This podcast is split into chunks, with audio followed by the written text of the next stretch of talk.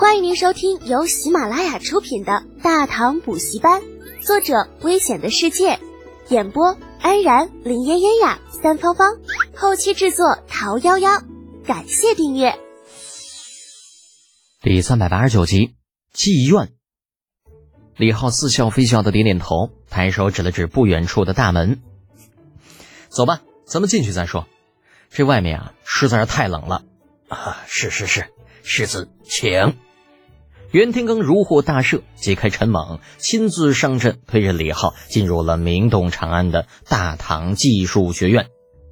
而身后除了那几个老道士和李雪燕，其余之人尽皆被拦了下来。随着一点点深入，技术学院在李雪燕面前揭开了神秘的面纱。高墙之内是一条三丈宽的水泥路。路的两侧栽种着粗大的梧桐，每隔一段主路就会出现一个分岔口，路口的位置是指示方向用的路标。顺着那些个小路向远处望去，可以看到一些园林景观，或是人工湖，或是假山凉亭。在那些苍松翠柏的掩映之间，一座座制式相同的三层小楼矗立其间。机械一院、机械二院、化工院。生物工程院、医学院，一路走来，各式各样的院系看得李雪燕眼花缭乱，心中对于技术学院的好奇愈发强烈起来。在经过第一个路口的时候，李浩等人向左转入小路，再穿过一片建竹林，进入了写着“机械医院”的小楼。李雪燕本以为小楼里面会是一个又一个房间。可进入大门之后，里面宽大的空间彻底改变了他的想法，注意力也被摆在一起的舞台造型别致的机器所吸引。这就是我要的纺纱机，这怎么才四个钉子？啊？私下里没有外人，李浩索性也懒得再装了，直接从椅子上站了起来，来到那几台机器边啊，一边打量一边问道：“纺纱机是李浩根据记忆中真理纺纱机的结构仿制的。”原本他给袁天罡的图纸是可以同仿十个沙锭的，那结果没有想到这实物竟然只能仿四个。被质问的袁天罡苦涩一笑：“哎呀，世子啊，不是老道我不想打造十锭的杀机，实在是你这东西太过犀利，弄出来有伤天和，老道不敢呐。”李浩皱了皱眉：“什么意思啊？”“呃，世子啊。”依老道来看，此物生产出来，你一定会卖得很便宜吧？李浩意有所指的反问道：“老袁呐，就算我想卖的便宜，你能答应吗？”不错，贫道还指望这东西能够卖个好价钱，用来填补亏空呢。袁天罡愁容满面，可是此物贫道找人试过了，只一台就可顶上以往普通民妇五到六人的工作量。若是按你实定的要求，只怕能顶普通民夫十六七人的工作量啊！可世子，您想过没有？此物只一台便可顶十多个人。若是卖的多了，市场上必然会在短时间内充斥大量的纱线，最终导致纱线的价格一降再降。对于那些个大商人来说，这或许没有什么。可是，对于那些个小门小户的纺纱户来说，那就是灭顶之灾呀！哼，想不到啊，老袁你竟然懂得米贱生农的道理啊！李浩有些意外的拍了拍袁天罡的肩膀，大有孺子可教的意思在里面。可就在下一刻，画风却突然一转。可是，谁告诉你我要把这东西卖给大唐的商人了？原本还沉浸在悲天悯人中的袁天罡，霎时就没了主意。啊，不是卖给大唐商人的？废话，本世子少读史书，岂不知米贱伤农啊？怎么可能故意坑害我大唐自家百姓呢？这，你说你这事办的，让我说你什么好啊？袁天罡听李浩这么说，也傻眼了，结结巴巴的。那，那现在改这还来得及不？怎么可能来得及啊？展销会还有两天就要开了，你别告诉我这两天你能弄出十台标准的纺纱机。你要能弄出来，以前的事情咱们既往不咎。袁天罡站在原地讷讷无言。两天的时间，别说十台，就算弄出一台都是勉强的。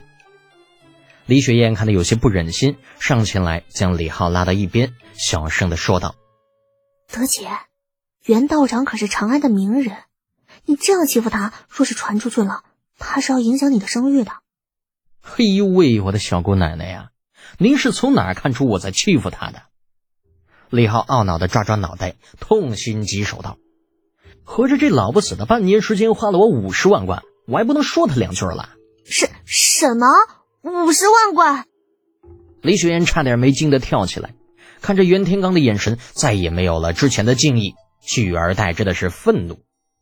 那可是五十万贯呐，半年花光了，合着不花自己的钱不心疼是吧？原本还觉着李浩总是对袁天罡冷言冷语，有些过分，现在回过头看，这个木头脾气真是太好了，要换成自己，非打折他的腿不可。袁天罡也是有些不好意思，讪讪一笑：“呃，郡主莫怪，这贫道这不是一研究起来，这这就没收住手吗？嘿嘿这这一不小心。”他虽然一直坐在技术学院里搞研究，可消息却并不怎么闭塞。李二要给李雪燕和李浩赐婚的事情，他可是一清二楚的，同时也知道自己花了李浩五十万贯，与花了李雪燕五十万贯，那其实没有啥区别。李浩悠悠的叹了口气，对李雪燕微微摇头，示意她不必如此。转头又对袁天罡诚恳的说道：“老袁呐，这事儿说起来我也有责任，是我对学院的关心不够，没有提前做好预算。你放心，那以后绝对不会出现这样的事情。”见李浩如此，袁天罡倒是极为意外。按照他的想法。别说李浩对自己冷言冷语几句，就算真的抽上两巴掌，他也认了。甚至就算让他掏出一部分资金，他也会毫不犹豫，只要不让他离开学院就好。那毕竟眼下学院研究的东西太重要了，让他很难说放下就放下。想着，袁天罡已是面色一正，咬咬牙，打算放点血。世子，贫道，李浩却一眼打断他。很是豪气，老爷，你莫要再说其他。此事的确错在我身上，是我低估了搞研究的投入。五十万贯花了也就花了，大不了咱们重新来过。哎呦，看把你弄的！李雪燕自宫里传出赐婚旨意的那天，就把自己当成了李家人。此时听李浩放出豪言，狠狠地问了他一眼，不过却没有再多说什么。有道是嫁鸡随鸡，嫁狗随狗。遇到这么个不差钱的玩意儿，他还能说什么呢？总要在外人面前给他留些面子嘛。袁天罡还以为李浩这是要在未来夫人面前充个大个儿，苦笑一声道：“，不瞒世子，贫道这些年来，呃，说来也有些积蓄。若是世子不嫌弃的话，三五万贯，贫道还是能够拿出来的。